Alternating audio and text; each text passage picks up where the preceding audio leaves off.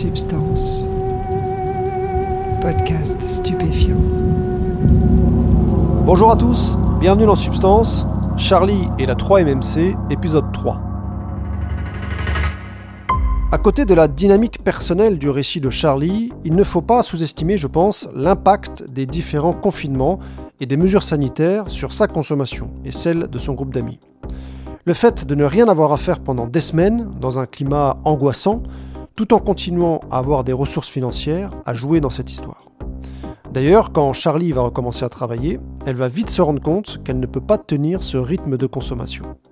Réglez le son, mettez-vous bien et écoutez, vous êtes dans Substance.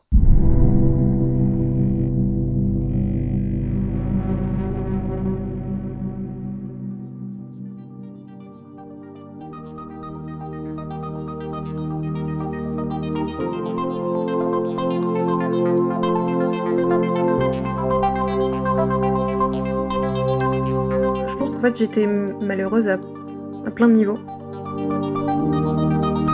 Socialement, j'étais avec des gens avec qui je ressentais une connexion, mais que quand j'étais défoncée. Dès qu'on était sobre, j'avais l'impression qu'on n'avait plus rien à se dire.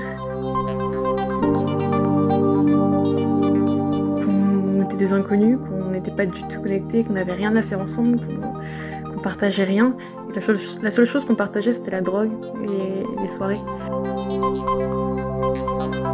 Et qu'il n'y a que lorsqu'on était défoncé qu'on arrivait à créer un, un lien. Donc, majoritairement dans ma vie sociale, j'étais malheureuse. Euh, la relation de couple se passait très mal. Euh, professionnellement, du coup, j'étais totalement inactive. Et euh, je consommais tous les jours. Il fallait que ça change.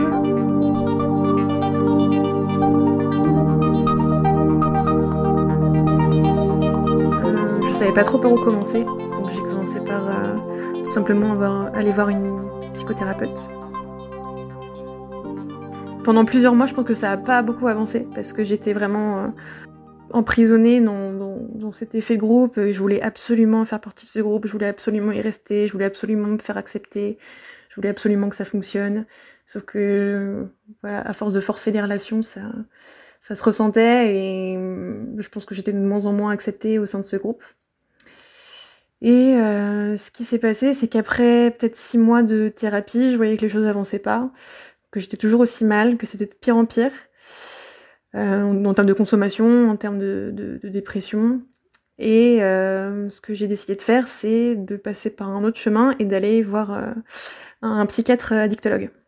Alors je l'avais trouvé sur internet, c'était un monsieur qui était euh, expert en nouvelles drogues de synthèse. Donc je me suis dit, c'est parfait pour moi, c'est vraiment la personne que je dois aller voir.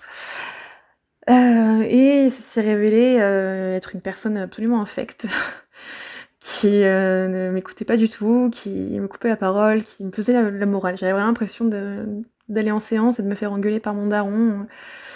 Ça se passait vraiment pas bien. Mais ce que ce monsieur a fait dès la première séance, c'est que il m'a donné des médicaments que j'ai pris, qui ont commencé à faire effet. Et je pense que c'est ça qui euh, a vraiment permis un, déclic. C'était euh, de- des simples antidépresseurs, c'était euh, du Prozac qui font effet au bout d'un mois.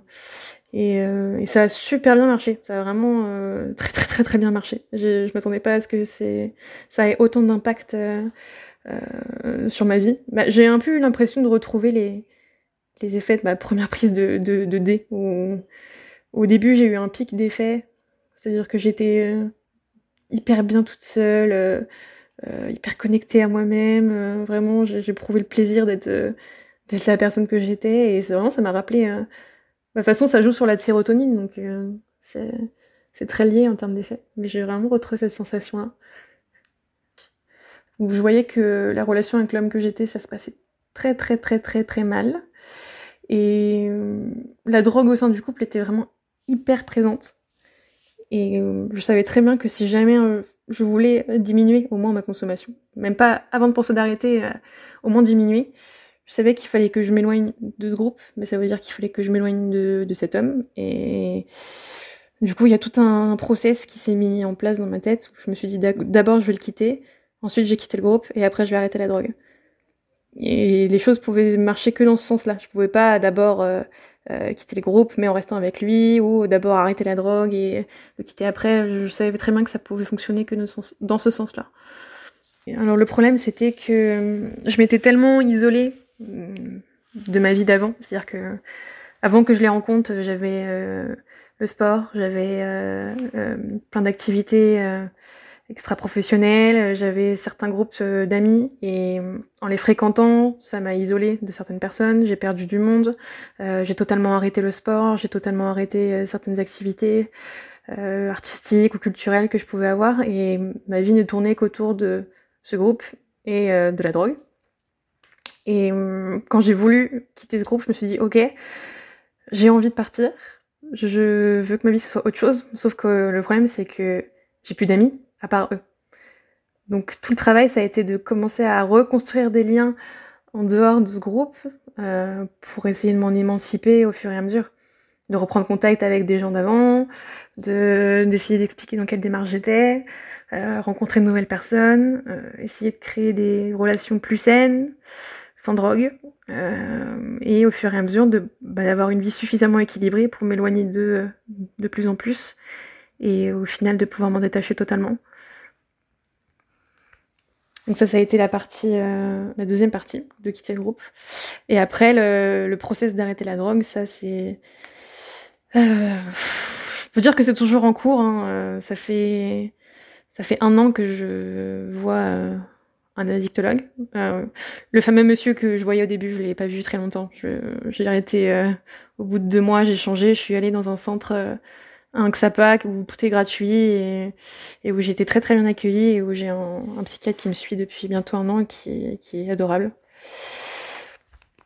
Et euh, ça c'est toujours en cours. Hein. la 3M ça a été très très difficile de réduire tant que j'étais pas totalement euh, euh, coupée de ce groupe.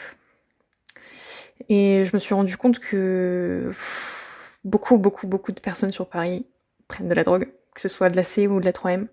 La 3M, ça a vraiment explosé euh, ces deux dernières années. Et euh, je rencontre de plus en plus de personnes qui, qui en prennent, même si j'essaie de m'en éloigner. Donc euh, c'est quand même assez fort. Et ce que j'ai fait au début pour essayer d'arrêter la 3M, c'est que je suis passée tout simplement à la C.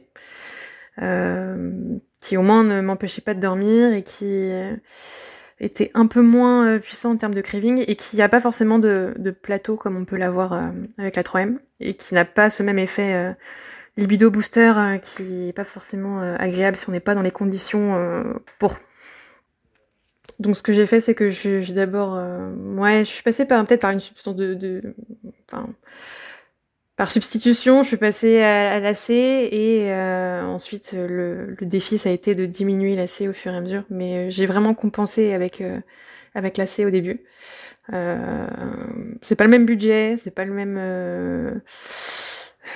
Voilà. Enfin, je sais que au moment où, au pic de ma consommation de 3M, je pouvais consommer tous les jours et je, je prenais peut-être un gramme, ça me faisait deux jours chose comme ça. Et euh, là, par exemple, si jamais il m'arrive de, prendre de l'AC, ça me fait euh, ça me fait un gramme 3-4 soirées quoi. Donc on n'est pas du tout sur les mêmes euh, quantités, on n'est pas sur les mêmes fréquences. mon défi ça a été d'arrêter de prendre tous les week-ends au début, la 3M, parce que la 3M c'était vraiment bah, au début tous les jours. Au début je me suis dit il faudrait que je réduise qu'au week-end. Ensuite, pendant des mois, ça a été que le week-end et après, je me suis efforcée à prendre ça peut-être qu'une semaine sur deux et essayer de réduire les, fréquences. Mais par contre, j'essayais pas euh, d'avoir de réduction sur la quantité. C'est-à-dire que quand je consommais, je consommais, euh, je me lâchais. En fait, la seule chose qui me dérange dans le fait de consommer, c'est que je sais qu'à partir du moment où j'aurais pris la première trace, après, je contrôle plus rien. Ensuite, euh, c'est plus moi. Si par exemple un ami va me passer euh, une trace de, C ou de 3M, j'aurais beau euh, lui dire ne, m'en donne qu'une, je sais qu'après il y a, quelqu'un d'autre qui, prend ma place et qui, capable de tout, euh, à faire du chantage, à, supplier euh, pour qu'on lui en donne une deuxième. Je sais que après, il n'y a plus personne. En fait, c'est vraiment un vrai combat entre, entre son libre arbitre et ce que notre corps nous appelle à faire.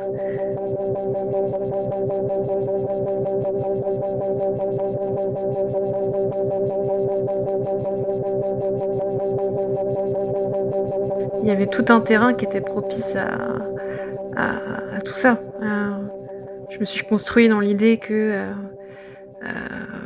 j'étais anormale, que j'étais marginale, que jamais j'arriverais à me faire d'amis, parce que soit parce que je suis trop moche ou que je m'habille mal, ou bref, tout ce qu'on m'avait répété pendant des années. Et j'étais persuadée que jamais je ferais partie de, ces fameux cool kids et peut-être le groupe des populaires, les gens stylés. Euh, et je pense que j'ai peut-être voulu prendre une, revanche dans, ce groupe en prouvant que moi aussi j'étais capable de, sortir, de m'amuser, de faire partie du groupe des Cool Kids. et la 3M, ça m'a vraiment permis de créer des liens d'amitié que j'étais pas capable de créer quand j'étais sobre. Enfin, en tout cas, qu'avant, j'étais pas capable de, de créer parce que j'avais pas confiance en moi, parce que je, je savais pas comment m'y prendre parce que j'étais angoissée à chaque interaction sociale. Euh, et la troisième, ça me, permettait de passer au-delà de tout ça, ça me permettait de m'ouvrir, d'être moi-même. Et ensuite, tout ce qui a été euh, plus compliqué à apprendre derrière, c'est comment réussir à être moi-même sans, sans substance. Comment euh, réussir à retrouver ce même équilibre et le droit d'être moi-même sans avoir besoin d'un bonus ou d'une façon de tricher.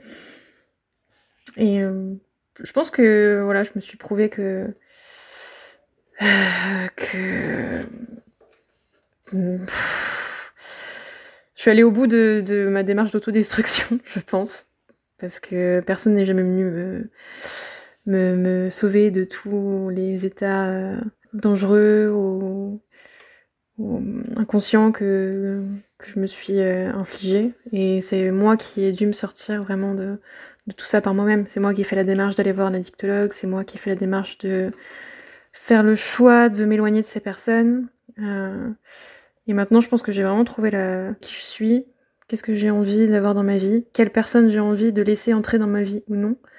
Non, je pense que maintenant je suis beaucoup plus confiante, plus du tout dans l'autodestruction. J'ai vraiment, euh, je me suis tellement détruite, je pense que j'ai enfin réussi à modeler euh, la personne que je suis et j'en suis très fière. Et Ma vie, en tout cas, actuellement, me rend très heureuse. Et tant mieux, parce que j'ai vraiment été malheureuse euh, pendant ces dernières années.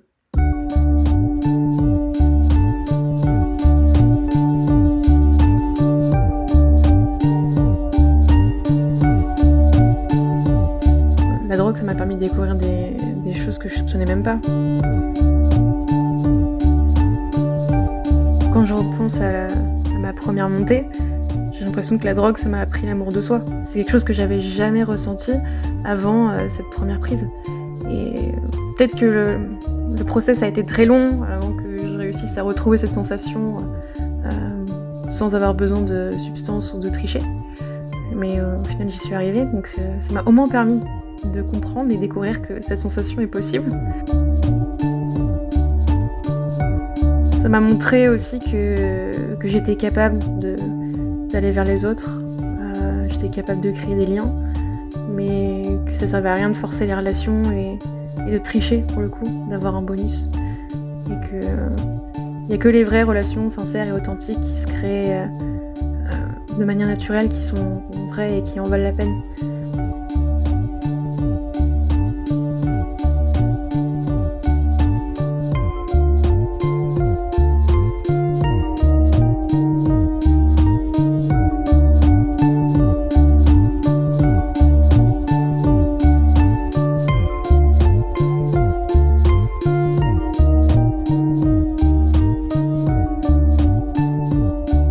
Voilà pour le témoignage de Charlie. Merci beaucoup à elle d'avoir accepté de se dévoiler comme ça. Encore une fois, on voit bien que sa consommation de drogue est liée à la manière dont elle vit ses relations avec les autres. Je trouve que c'est quelque chose qu'on retrouve souvent dans les témoignages d'usagers. Alors certes, les drogues peuvent entraîner des addictions vraiment problématiques, mais elles permettent aussi parfois de mettre à jour des parties de soi qui seraient peut-être restées cachées sans elles. Dans le prochain épisode, on sera avec la neuropsychologue Charlotte Martial. Elle nous expliquera pourquoi des scientifiques étudient les similarités entre des expériences sous DMT et les expériences de mort imminente. D'ici là, portez-vous bien.